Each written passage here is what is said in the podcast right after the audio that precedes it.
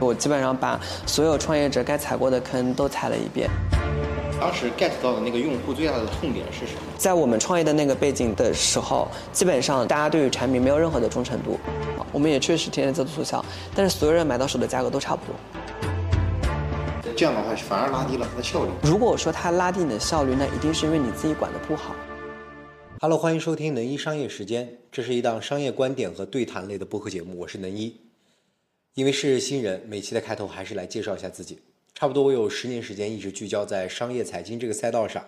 我做过媒体人、互联网大厂的总监、电商传媒公司的 CEO。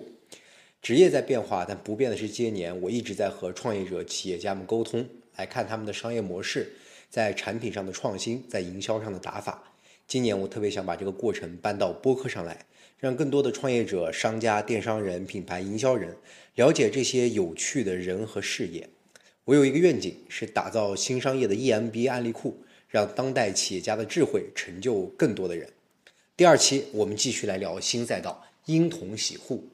做过爸妈的人就知道，宝宝的钱最好赚，但这个行业就会很卷。国际巨头、新品牌层出不穷。市场调研的数据是说，到二零二五年，国内婴童洗护的市场规模有五百个亿。从二零一六年到二零年，国内婴童洗护的这个市场每年的复合增长率都有百分之十三点六。但是我们今天聊的这个品牌就更厉害了，它二零一七年成立到今年为止，年年业绩翻番，经历多轮融资，年销超过十亿。现在已经是天猫婴童洗护的第一品牌，它到底是怎么成长起来的？今天我们对话的就是戴克斯的品牌创始人张小军。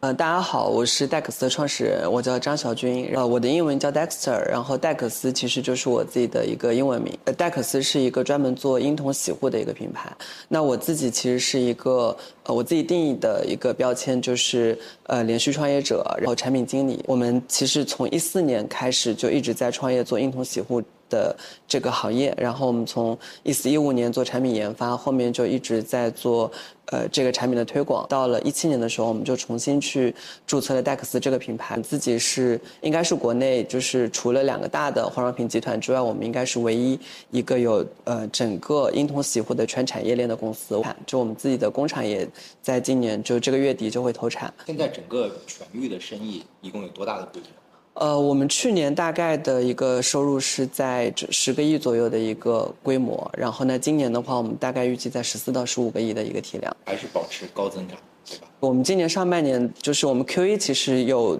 就是遇到了一些问题，但是我们 Q 二还是恢复到了百分之五十以上的一个增速。呃，介绍完了，我们还是从这个从你个人开始聊啊。你是一个九零后是吗？我是九一年，我本科是在二零一三年毕业的，但是我二零一二年的时候就去了这个加州大学戴维斯分校去做交换，然后我自己的专业本科的时候是学的化学工程与工艺，所以我们其实从大一开始就一直在讲跟日用化学品和化妆品相关的一些专业知识。那到了美国之后，其实我有换了一个方向，就是偏食品领域，一直在研究跟食品相关的这个油脂。那其实它在化妆品当中也会有很多的一些应用。到二零一四年的时候，也是因为在美国的一些经历吧，身边有一些朋友让我帮他们去买这个美国的像奶粉啊，包括洗护辅食这些，然后所以就接触到了跟我自己专业相关的洗护这一块。当时发现就国内其实相对还是比较空白，所以一四年的时候就回来创业，就一直到现在都在做这个事情。当时就是类似于在做代购。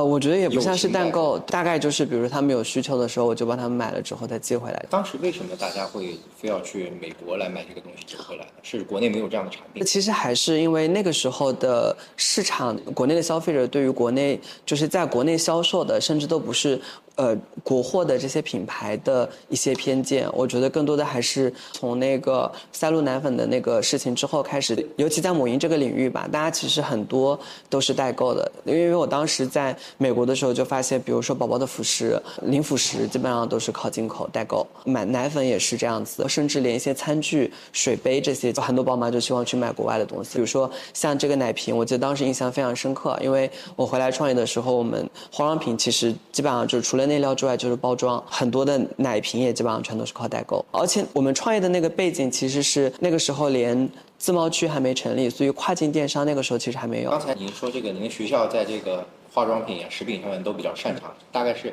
你是哪个学校毕业的？这个学校有什么故事和背景？我本科就是在江南大学。这个学校它以前其实说江南大学可能大家不太清楚。如果说是无锡轻工的话，其实以前很多人对这个学校的都是有非常深的一个记忆的。无锡轻工大学其实是原来轻工部唯一一个直属的高校，也是国内在比如说食品工程，就食品生物。就是像这个酿酒啊，包括乳制品啊，或营养品啊、粮油啊，这这些方面都是非常强的。无锡轻工是原来唯一一个。归那个轻工部直管的，就包括呃像我们这个化妆品专业，我们学校是在八五年的时候就开了开了这个专业，也是国内第一个教化妆品学这门课的唯一一个本科的高校。像现在化妆品当中，大部分都是用的是轻工行业标准嘛，就是 QB 杠 T 的这个标准。这个标准其实大多数都是我们学校参与制定的。那包括到现在，如果你要去考这个化妆品的工程师的证，那其实这个证也是在我们江南大学去考的。所以现在在这些行业里面，是有很多的人都是来自于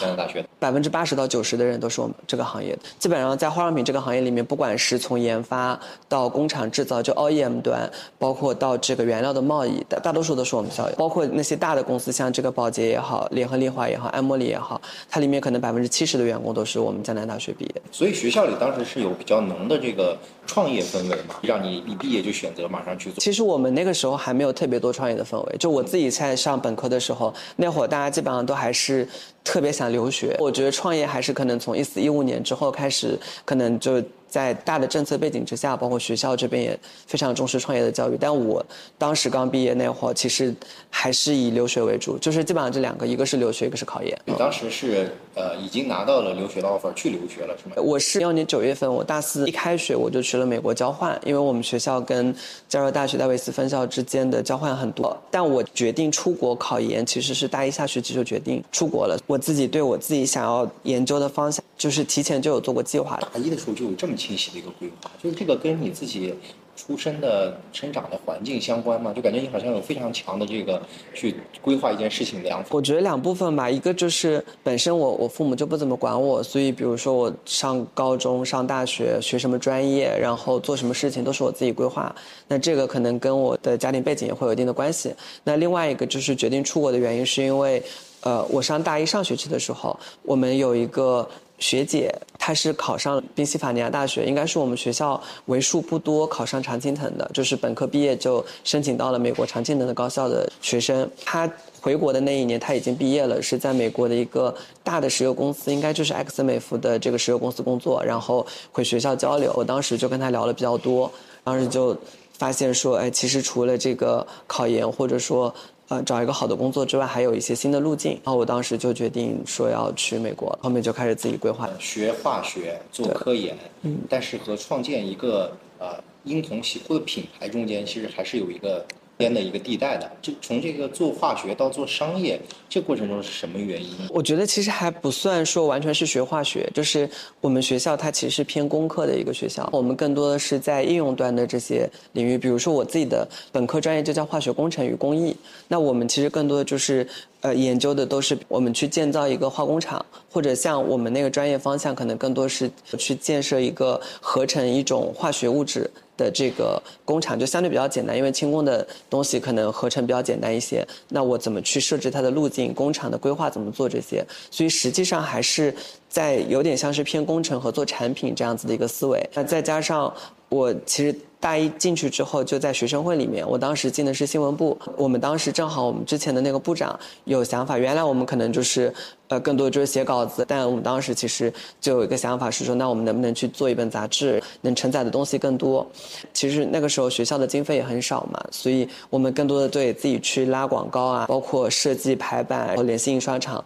其实整个这个过程，我觉得就有点像是一个创业的过程。那在做内容的过程当中，其实我们也接触到了很多跟化妆品行。业相关的一些企业家，刚才讲到说，我们学校跟化妆品这个行业非常相关，所以那个时候，包括像宝洁，很多大的化化妆品公司都在我们学校有设这个专项的奖学金，所以其实我们接触到了很多跟化妆品相关的一些这个校友也好，包括这些企业的人过来颁奖的时候做的一些这个就是演讲吧，我们对这个行业的。了解会比较深，所以我自己一直有在关注这个行业。那后面到了一四年的时候，就是因为我们发现其实国内在婴童洗护这一块是非常空白的，我只是觉得说这个机会可能再过两年可能就没有了，所以下定决心去做。当时第一次那个创业大概做了几年时间，当时是遇到了什么样的问题？那个时候有高峰嘛？就第一个创业有这个自己比较嗨的时刻？没有，就基本上就一直都是在一个。呃，我觉得是非常低谷的这个状态，而且就是我我自己后面去复盘了一下，我感觉我基本上把所有创业者该踩过的坑都踩了一遍。你比如说，我们刚回国创业的时候，名义上是四个合伙人，但实际上真正做事情的就只有我和我们另外一个。呃，全职的合伙人，他也是一个宝妈。另外两个合伙人呢，有点像是兼职创业的这种状态。我们当时的股份也不是完全都是按照实际去给的，但决策的时候有三个核心的这个合伙人为主，所以就会发现说很多的决策到后面只只要有一个人不同意，就没办法做下去。另外就是因为当时创业，我们前前前期也没有融资，所以我们自己大概。四个人一起出了一百多万的一个钱去创业做做产品研发，因为我们产品开发周期大概有一年的时间，就其实这一年当中可能开会啊沟通时间非常非常少，但是等到产品上市之后呢，其实。原来我们发现的一些问题全部都出现了，就就原来我们没有想过的问题，因为我们俩都没有创业的经历。那个时候我们去跟，比如说像孩子王，包括一些大的母婴连锁去跟他谈的时候，采购根本不理你，因为那会儿大家都非常有钱。就，嗯，我我我看了一下，就是整个母婴行业的一个发展，就比如说像这个孩子王也好，乐友也好，就是。大的母婴连锁的融资基本上都在那个阶段发生的，那个时候他们就基本上都主要都进一些进口品，对国货的这个重视程度非常低，你根本谈不进去。我们去找小的这种代理商或者这些，第一个你你要给到他的这个价格供货价特别特别低，因为其实在我们之前。就有很多的一些国货品牌，然后但他们都就有点像，比如说美妆行业里面，比如原来像珀莱雅，包括自然堂这些，他们其实都是从这个农村包围城市嘛，都是先走三四线城市，价格卖的很便宜，给到渠道的利润特别高，通过这样的方式做起来的。但是我们当时其实做产品已经有产品思维了，所以我们的产品的成本很高。那会儿的淘品牌其实都是这样的一个逻辑，把产品做好，提高它的流通效率，然后通过这样的方式去赚钱。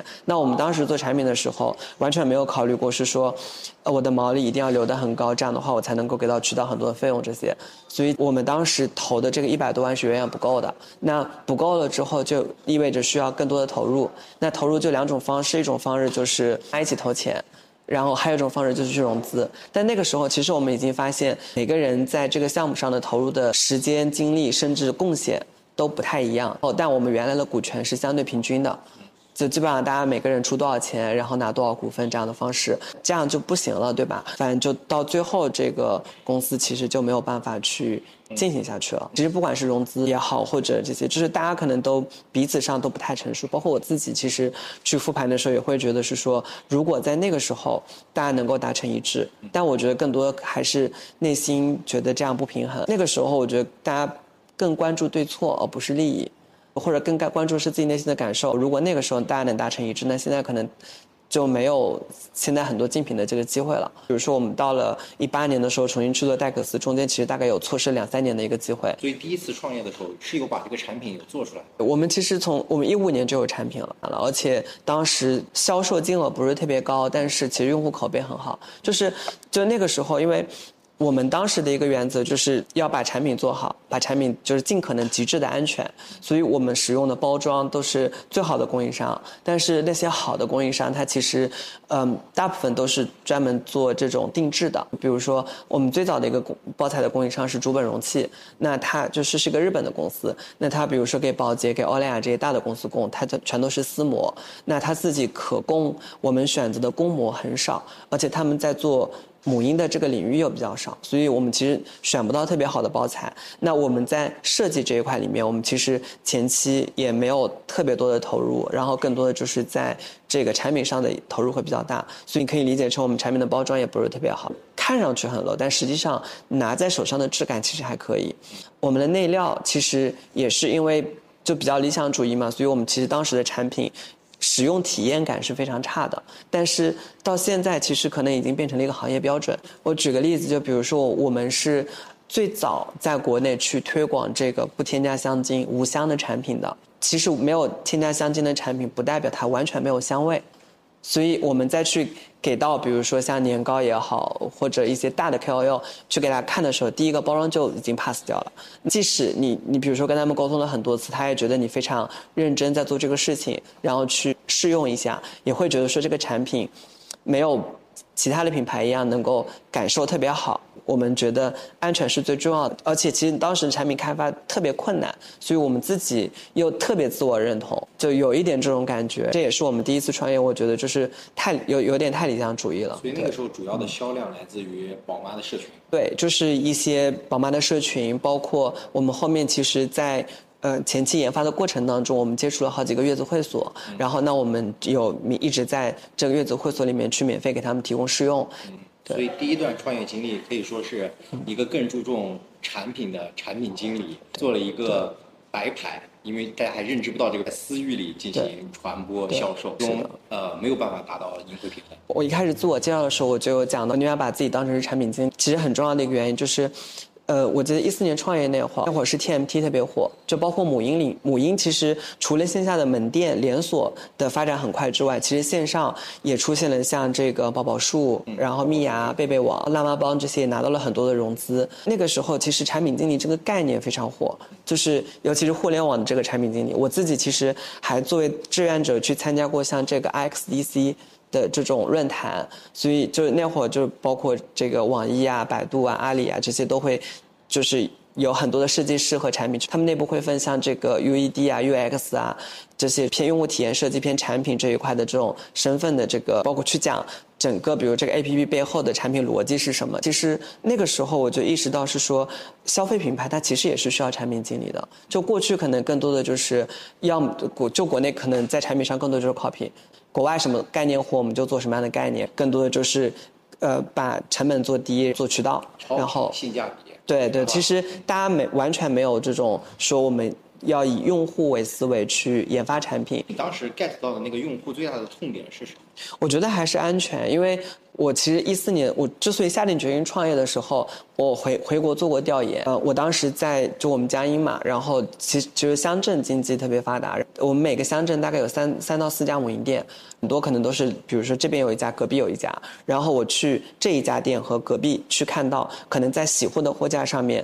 就是这一家店可能四五个牌子，然后另外一家店四五个牌子完全不一样。那我到超市看到的东西和在母婴店里面看到的东西也不一样。我的第一个合伙人，他其实基本上把国内外的所有的品牌都用过。在我们创业的那个背景的时候，基本上大家对于产品没有任何的忠诚度。然后没有忠诚度的核心的原因，就是因为这些产品用起来都没有用，或者说妈妈们觉得没有用。就那个时候，大家也不太会知道怎么育儿，所以。宝宝很容易出现，比如说像湿疹啊这类的皮肤问题，然后使用频次也不是特别高。那出现了问题之后呢，他们去医院，医院的医生就会跟他说，那。就是基本上就会告诉他说要用药膏，但药膏里面可能有激素。所以你们做的是呃当时的研发理念是希望做的更加天然一点，对吧？然后更加这个呃对孩子的皮肤有更加友好。那就是因为你其实产品也在二零一五年也就出来了，二零一四年去研发，那这个研发的成本和门槛现在来看它真的高？我觉得很高。其实我们当时的研发的一个背景，它不仅仅是说要做的天然，就是天然是消费者想要的。比如说我把这个配方做。的百分之一百天然，然后我去宣传百分之一百天然，那我可能就降低了我的这个获客成本，或者我这么宣传了之后，大家都会愿意来买。但是我们真正想要去解决的，我们其实当时定了两个方向，一个方向就是怎么去提升妈妈们的这个给宝宝护理。知识这一块的提升，你如果说做的护理做得很好，那你其实可能对产品的依赖，或者说对产品的要求就没那么高了。甚至比如说像强生的官网上，它就有一整套的关于宝宝护肤的这个步骤。那你其实按照这个步骤去使用，包括做好保湿，那其实宝宝的湿疹可能出现概率就会少百分之三十到四十。那另外一个就是，确实在国内实际情况可能妈妈也不会。有特别好的这个护理的经验，而且国内的妈妈比国外的妈妈焦虑多了。就是很焦虑的时候，她其实可能就不知道对错，不知道怎么去选，别人说什么就是什么。那我们更希望的是说，我们做出来的产品，它是真正能够有一定的功效，但这个功效它又不像药那样。确实能够感觉到你们整个团队对产品都非常的执迷。但是执迷背后可能就是直男的思维，让产品没有那么的好看，尤其是婴童产品，孩子都不喜欢，那孩子的父母对他的感知和心智也不是很强，所以你们当时也挺困难的。据说把你们救出来的是一个达人，是那个魏老爸做老爸测评的。但是我们当时对魏老爸的第一感觉就是他是做这种负向测评的，主要去测评一些毒奶粉啊、毒书皮啊。当时魏老爸是转型做电商，开始做一些正向的选品。第一波就找到你们了吗？是主动找的还是怎么样？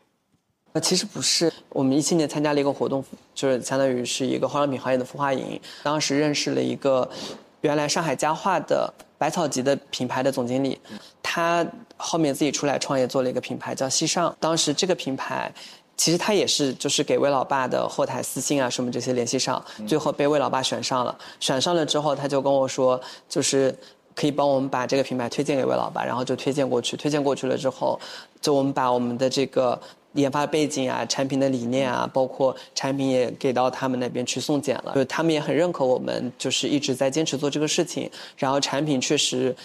检测下来的安全性也好，各种其实都非常符合他们的一个要求，然后就被选品选上了。正好那个时候，我觉得还有一个就是魏老爸，就如果比如说我们现在作为一个新品牌去找魏老爸，肯定很难了，因为现在就是跟魏老爸合作的品牌，包括他们电商团队已经非常完善了。但是在那个时候，其实魏老爸他们更多是做内容的自媒体，其实没有特别多的电商经验。然后我们跟他们沟通了之后，其实。就是他们发现我们对于日化、对于化妆品行业非常了解，因为我自己大概做了一年多的配方开发，所以他们问的所有的问题，我都我们都能够马上就能回答，包包括产品的检测这些都没有问题，包括我们在后面的怎么去写内容啊这些，大家的沟通也非常顺利。那就通过这种方式，然后进了老爸商城，因为他的号是这个。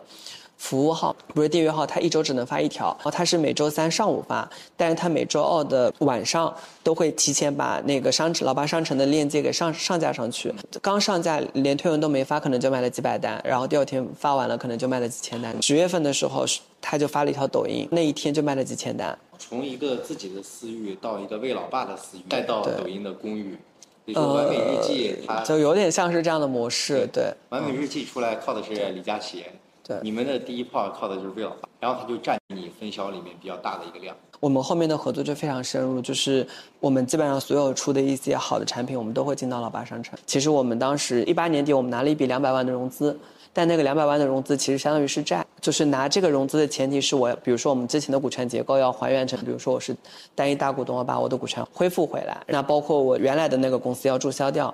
那我们就得把，比如说之前合伙人的股份给买回来。那实际上那个公司已经，甚至还有一些负债，就是已经完全没有什么没什么东西了。但是我自己又借了很多的钱，当时自己的支付宝啊这些都被冻结了，然后我们公司的支付宝也被冻结了。那会儿我们大概面临就是两百多万的这个债务以及利息要还，所以其实到了一九年的六七月份的时候，我们当时都有点想说，那要不还是不做了，就差不多是这种想法。我甚至。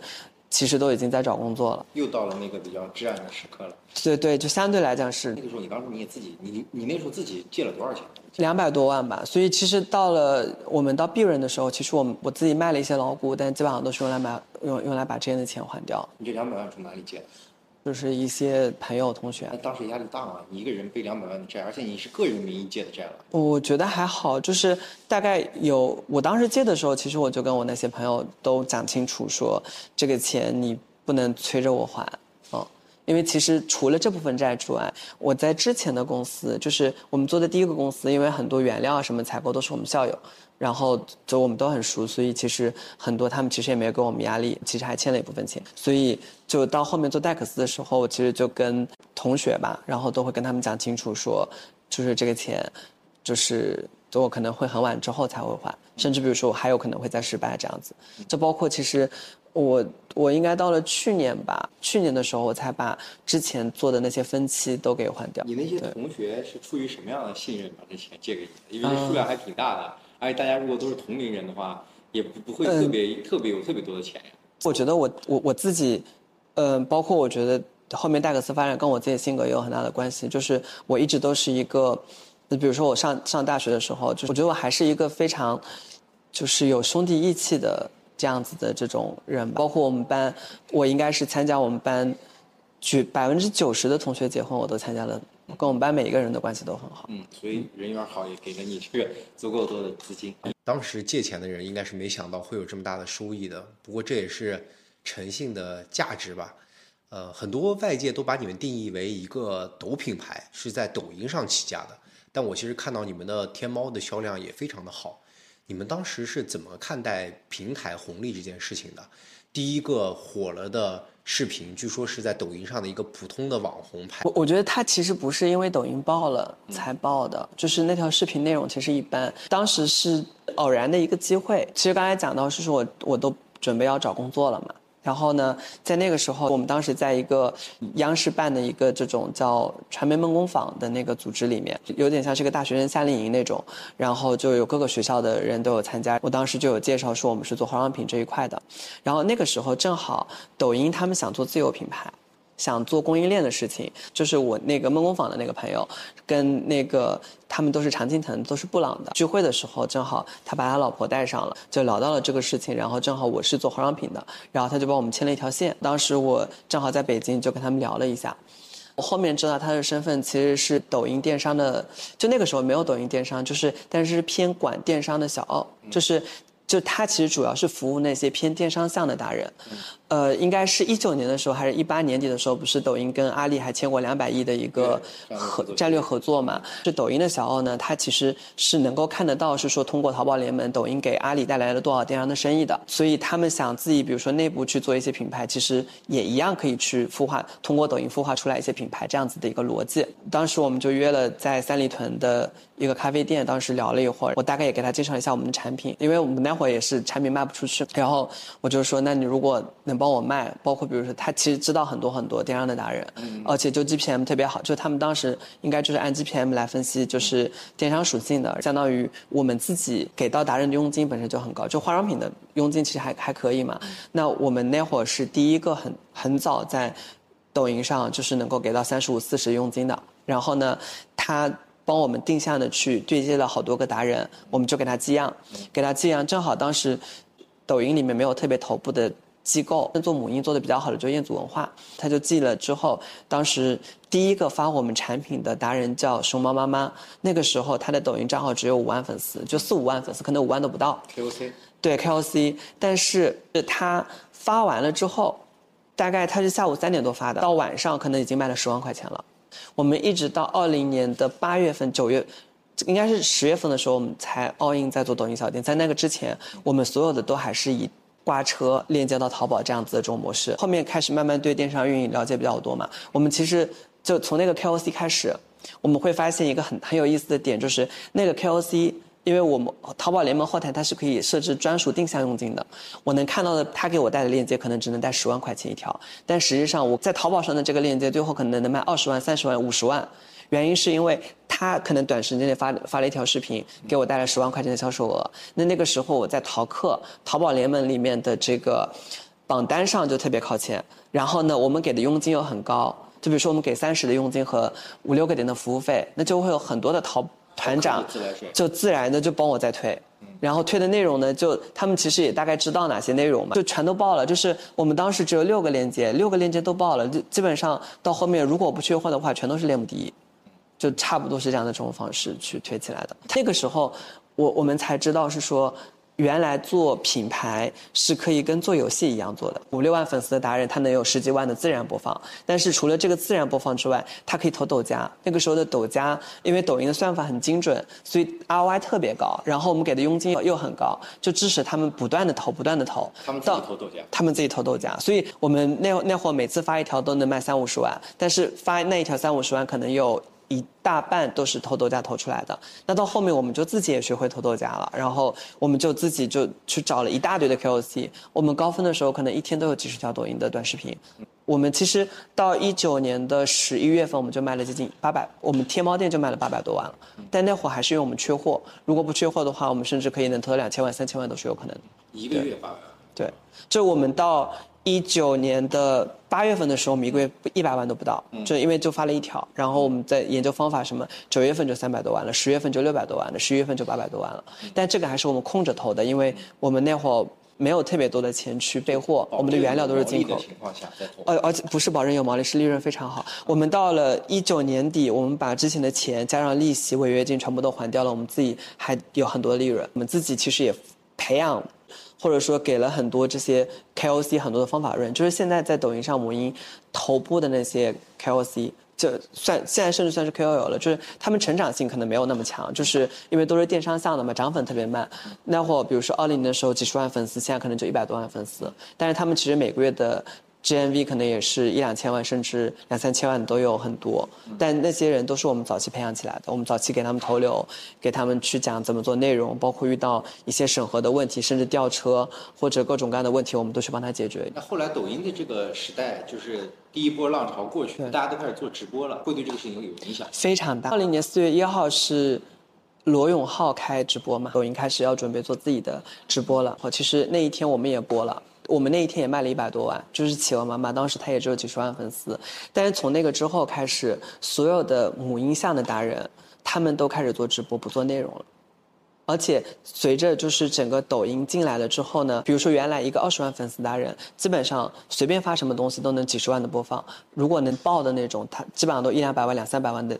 都很多，所以那会儿不管是跳转到淘宝，还是直接在挂抖音小店，他们都很赚钱。但是到了开始做直播了之后，就就限流的非常非常严重，所以基本上你要么投千川，就所以在每一个平台在撬动杠杆的时候，仍然一直保持着对费比的控制。我赚多少钱，我就可能把赚的利润当中百分之八十到九十全部都拿过去做平台推广，因为对我来讲，我的目的是去做一个。呃，更加可持续发展。就我觉得，在中国，你一定是要做到足够大、足够强的时候，你才有可能说你能够稳得住。比如说，像我们现在这个这个规模，其实，在我们之前，没有一家公司在中国的宝宝洗护的营收，不是 GMV 啊，营收口径是能够超过十个亿的。然后我们做到了，但是即使我们做到了，我们现在发现，在我们之后的品牌。因为我们做到了，有更多的资本进来了，也然后也有更多的品牌信心去这么去做了。我们是觉得压力还是非常大的，所以我们还是在不管是上游还是品牌建设，还是在这个获客这这一块，我们都非常激进。到现在为止都是，但我们可能激进的一个点就是盈亏平衡，保证现金流的安全。所以这个说完了这些平台啊，回来聊聊你的产品啊。就是这些产品里面有很多都成为了超级大爆品啊！它核心最大的那个击中用户的每款每款产品，你觉得简单来说，就比如一两句话概括，它最后是它那个差异化到底在哪里？哦，我觉得我们其实很多产品的差异化都非常明显。你比如说，我们最早推爆的是我们的爽身粉，那我们的爽身粉跟别的品牌的差异就是我们是液体的，别人是粉状的。那我们在做驱蚊的时候，就。我们是国内第一个推广羟牌质，就派卡瑞丁这个成分的，就是我们的成分跟别人就不一样。你去去查任何的资料的时候，一定会有这个科学家也好，包括科普的网站，像果壳啊、丁香啊这些，告诉你说这个成分它的安全使用记录这些都会比别人好。嗯，那我其实你刚才说一开始创业你们就在做线下嘛，嗯，然后你刚才也说线下的这个现在渠道利润还不错。对吧？对啊，现线下当时你们这这几年大概是怎么样的一个布局啊？它现在你怎么看待线下的份额大概多少？你怎么看待线下这个？呃，我我觉得其实线下还是可能比线上的竞争更激烈一些，因为其实线上可能几头部的几个品牌大家都看得到，他们的打法都能看得到，他们怎么投流，用什么样的素材，素材都是怎么讲的，卖点是什么，都能够分析得很清楚。但是在线下它其实更复杂，而且其实母婴的生意可能一半都在线下。我觉得到现在为止，可能一大半都在线下。然后，那所以母婴店其实是非常竞争激烈的，而且母婴店的这个进店成本，包括呃运营的客情维护这些成本都非常非常高。比如说化妆品，它的 CS 渠道就是化妆品店的渠道，像屈臣氏啊这些，可能全国只有八万家左右，但母婴店有二十万家。因为化妆品店它覆盖的人群可能都大部分都开的从乡镇开始开的，但是母婴店基本上每个社区都能开一家店，甚至一到两家店。就它服务的人群可能几百个人，就一两千个用户就能就能服务一个母婴店这样子。那到了像超市，到这个 CS 渠道，其实就更难了，因为超市包括 CS 渠道之所以现在经营那么相对来讲有一定的压力的原因，就是因为他们原来的模式很难变革。然后包括原来的客情关系啊，这些其实包括像强生、贝金这些国际品牌，早进入的品牌，他们已经有非常强的这种关系在里面了，所以对于我们新品牌，其实进入都是非常难的。但为什么我们能够相对比较顺，能够在线下能够有那么大的根基呢？我我觉得两个点，一个点就是我们本身在线下进的时间就很早，我从创业到现在，一四年进入，其实一四年开始我们就已经在研究线下了。那我们其实过去积累了很多的客户，然后包括一些这个，包括我们其实也招了一些比较好的人才，包括也就有点偏合伙人这种身份的人加入，可能他之前就在线下母婴渠道已经做了十几年了。那这是一个。第二个呢是我觉得品牌最最真正核心的点。其实是在这个价盘上面，就是为什么线下的母婴店也好，包括这个商超 CS 渠道愿意跟戴克斯做生意，包括我们后面的一些新品牌，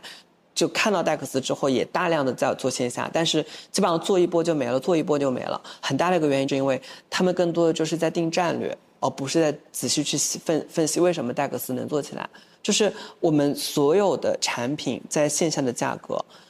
买到的。不会比线上贵，但是我所有的客户都能赚到钱，而且我们在线下服务非常重，我们在线下有十几个人的培训团队，驻点在各个省份，只要母婴店需要培训、办活动，甚至做直播。比如说我们合作的很多连锁，可能十几家店、二十几家店，他们有很多会员，说会员买东西肯定在他的小程序上买，买完了之后可能就配送到家，或者这些门店直接给他购买。比如说做戴克斯专场，我可以给他配所有的设备，配做活动的礼品，帮他甚至配人帮他们播。就是服务非常非常多，所有的客户他们不觉得我们是在收割他们。线上品牌跑到线下很大的一个问题就是线上一直在做活动，然后一次比一次低。可能这一次，比如李佳琦卖的很便宜，可能过两天他李佳琦的直播间又把他之前的价格卖的更便宜了。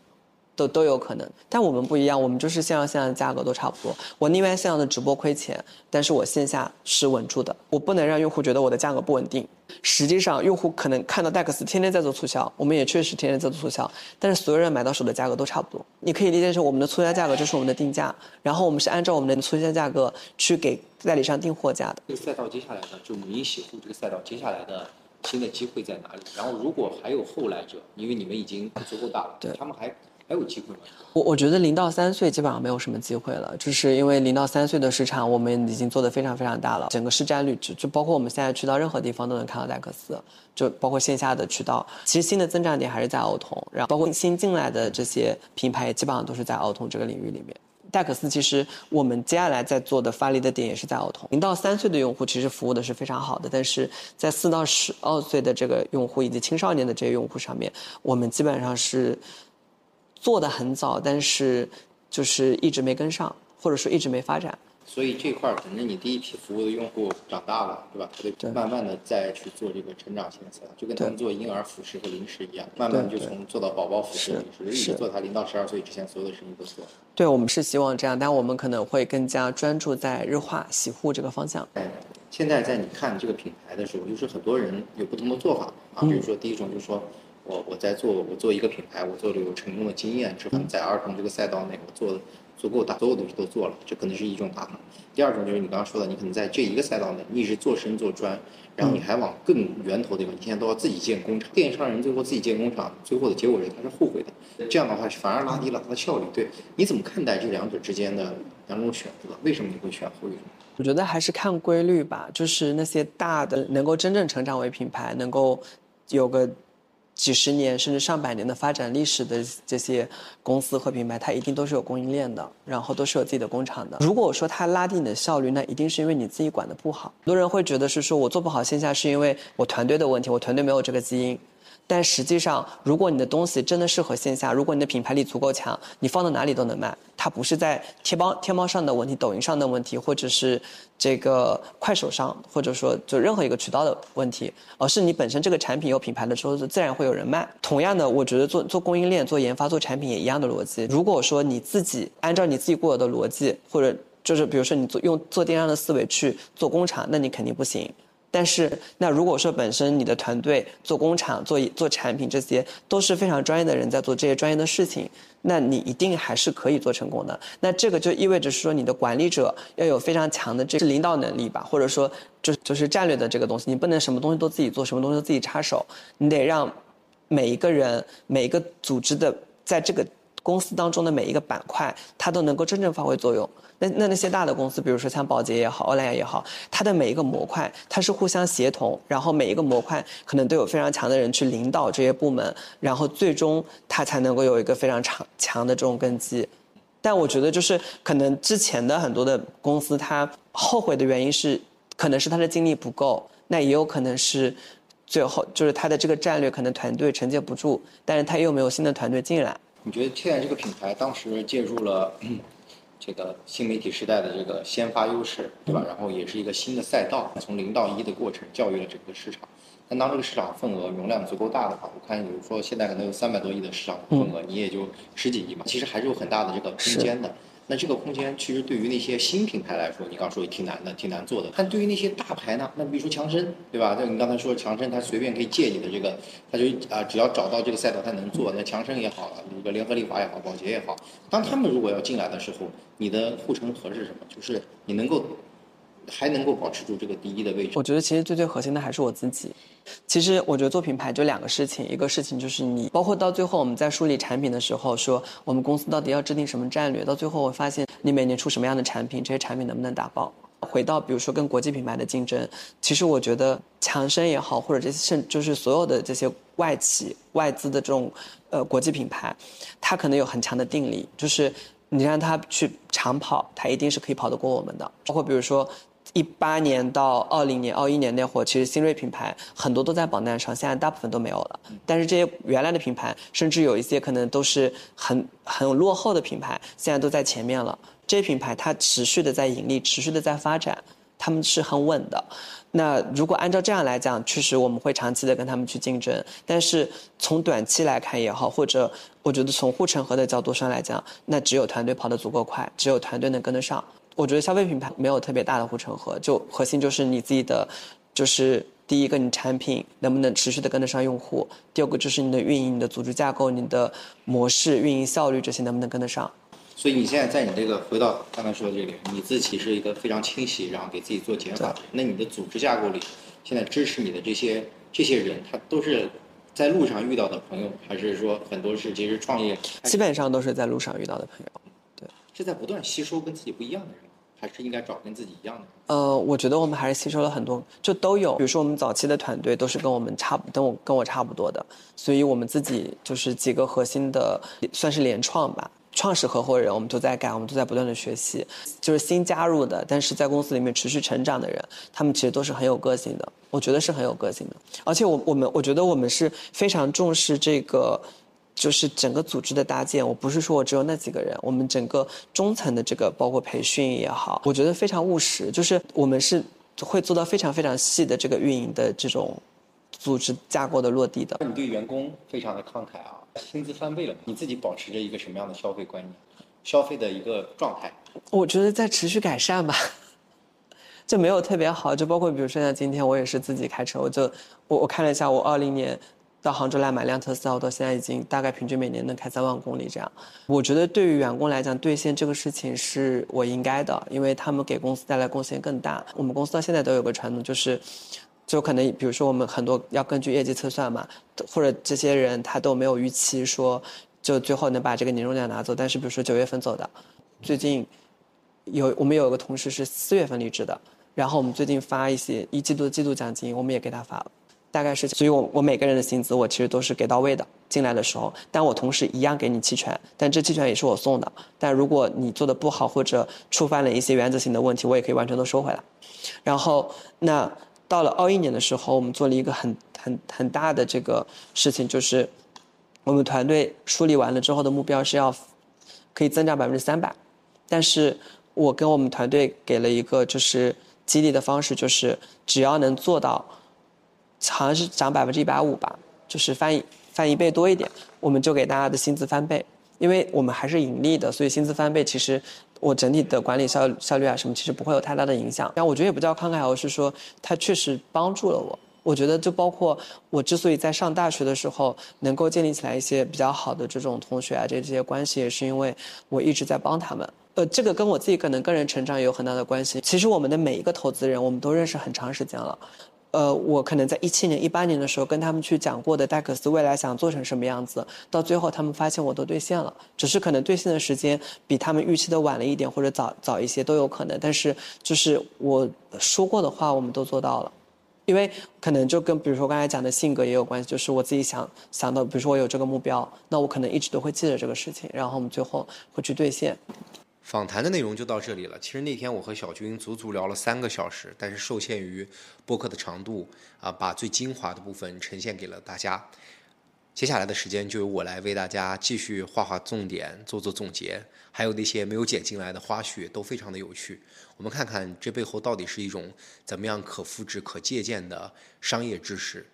第一期节目做完的时候，有朋友说。时间有点短，只有几分钟，因为那是个 demo，所以这一期开始我们会以完整的一个播客、专业的播客来要求自己。虽然这还是一个新的播客栏目，非常感谢大家的支持。啊，我首先在小军身上，在戴克斯身上看到的最重要的那个点，点可能是一股劲儿，啊，不是单纯的商业，而是商业背后的人。每次做访谈的时候，我第一意识的目的都是希望问出他的独到商业模式。但是我后来发现，创始人或者说企业家精神，可能是最重要的。小军从小都很独立，高中的时候他读了很多书，他就发现那个时候电商平台里面的图书电商特别的火，充一百返一百二。他自己爱读书，所以他给全班同学推荐书单，然后代买，轻松又赚到了百分之二十的利润。这种利他在利己的商业 sense，当时的感觉就是与生俱来。后来他在上大学的时候，刚才也说过，读的是化工。但他自己的课外阅读书籍是货币、汇率、投资这样的经济学书。想想自己的大二在读什么书，真的有点惭愧。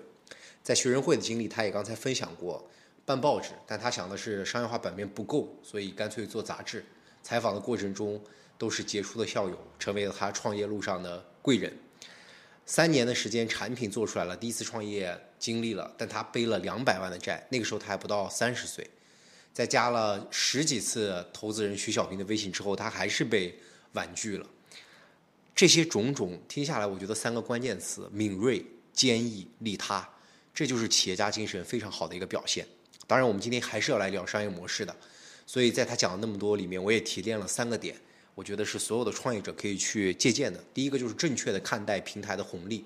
外界都定义这个平台是被抖音捧火的。但是他刚才也分享了，其实是他主动找到了抖音电商的小二，而且是在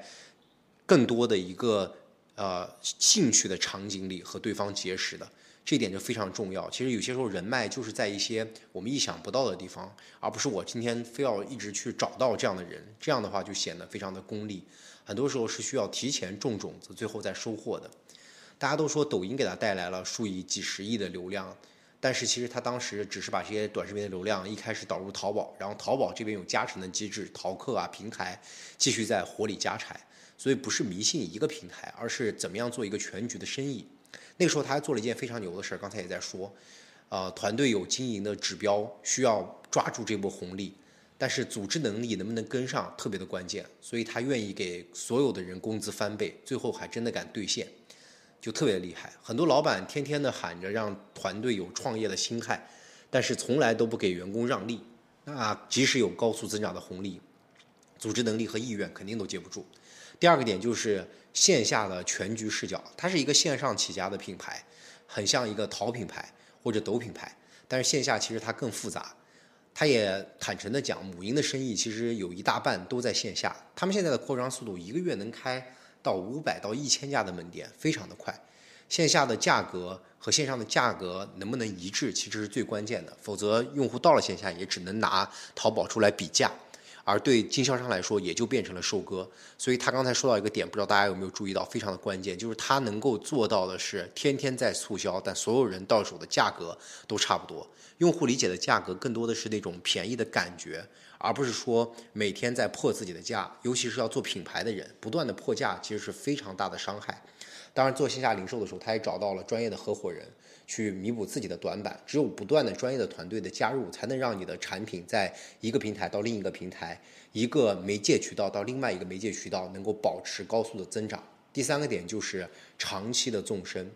在抖音上，如果大家经常刷，肯定会看到很多知识大 V。啊，收割韭菜，他们说不能碰工厂，谁碰工厂谁死，对吧？工厂没利润，我做过工厂，但是今年小军还是把戴克斯的这个工厂给建好了。在整个访谈的全程，我好像记忆里他没有说过一句长期主义这种高大上的词儿，他毫不避讳的说自己有六成以上的毛利率，也毫不避讳的说他可以一直往上投放，直到这个 ROI 达到天花板，效果广告到顶了，他愿意去找代言人投品牌广告，找了帕贝酱、郭晶晶。但是他说，其实他的这个心态今天是他自己都认为自己非常果敢的一点，就是他愿意把九成的利润、绝大多数的利润投入到市场当中，让更多人来认知这个品牌。说明他不是想割韭菜赚快钱，他要做的是一个更久的生意，所以他敢投入；他要做的是一个更深的生意，所以他愿意把自己的时间泡在工厂里。马斯克的时间不是也是在汽车工厂里吗？这期的结尾，我特别想用。经济学家张维迎的一句话来跟大家分享：企业家精神不是在给定条件下求解，而是要改变约束条件，把大部分人认为不可能的事情做成。如果今天你创业第一次就失败了，然后身背两百万的巨债，同时你加了投资人二十次微信都被拒绝了，你是什么样的心情？如果你今天刚跟一个达人合作做起来了天猫店的体量。突然之间，你的店铺被封禁了，你又是什么样的心情？当这些至暗时刻都经历的时候，还能够继续想方法；当我们处在山顶的时候，也仍然能够保持克制，给自己发低工资，敢让团队的薪资翻倍，敢去找比自己厉害的人，这就是企业家精神吧。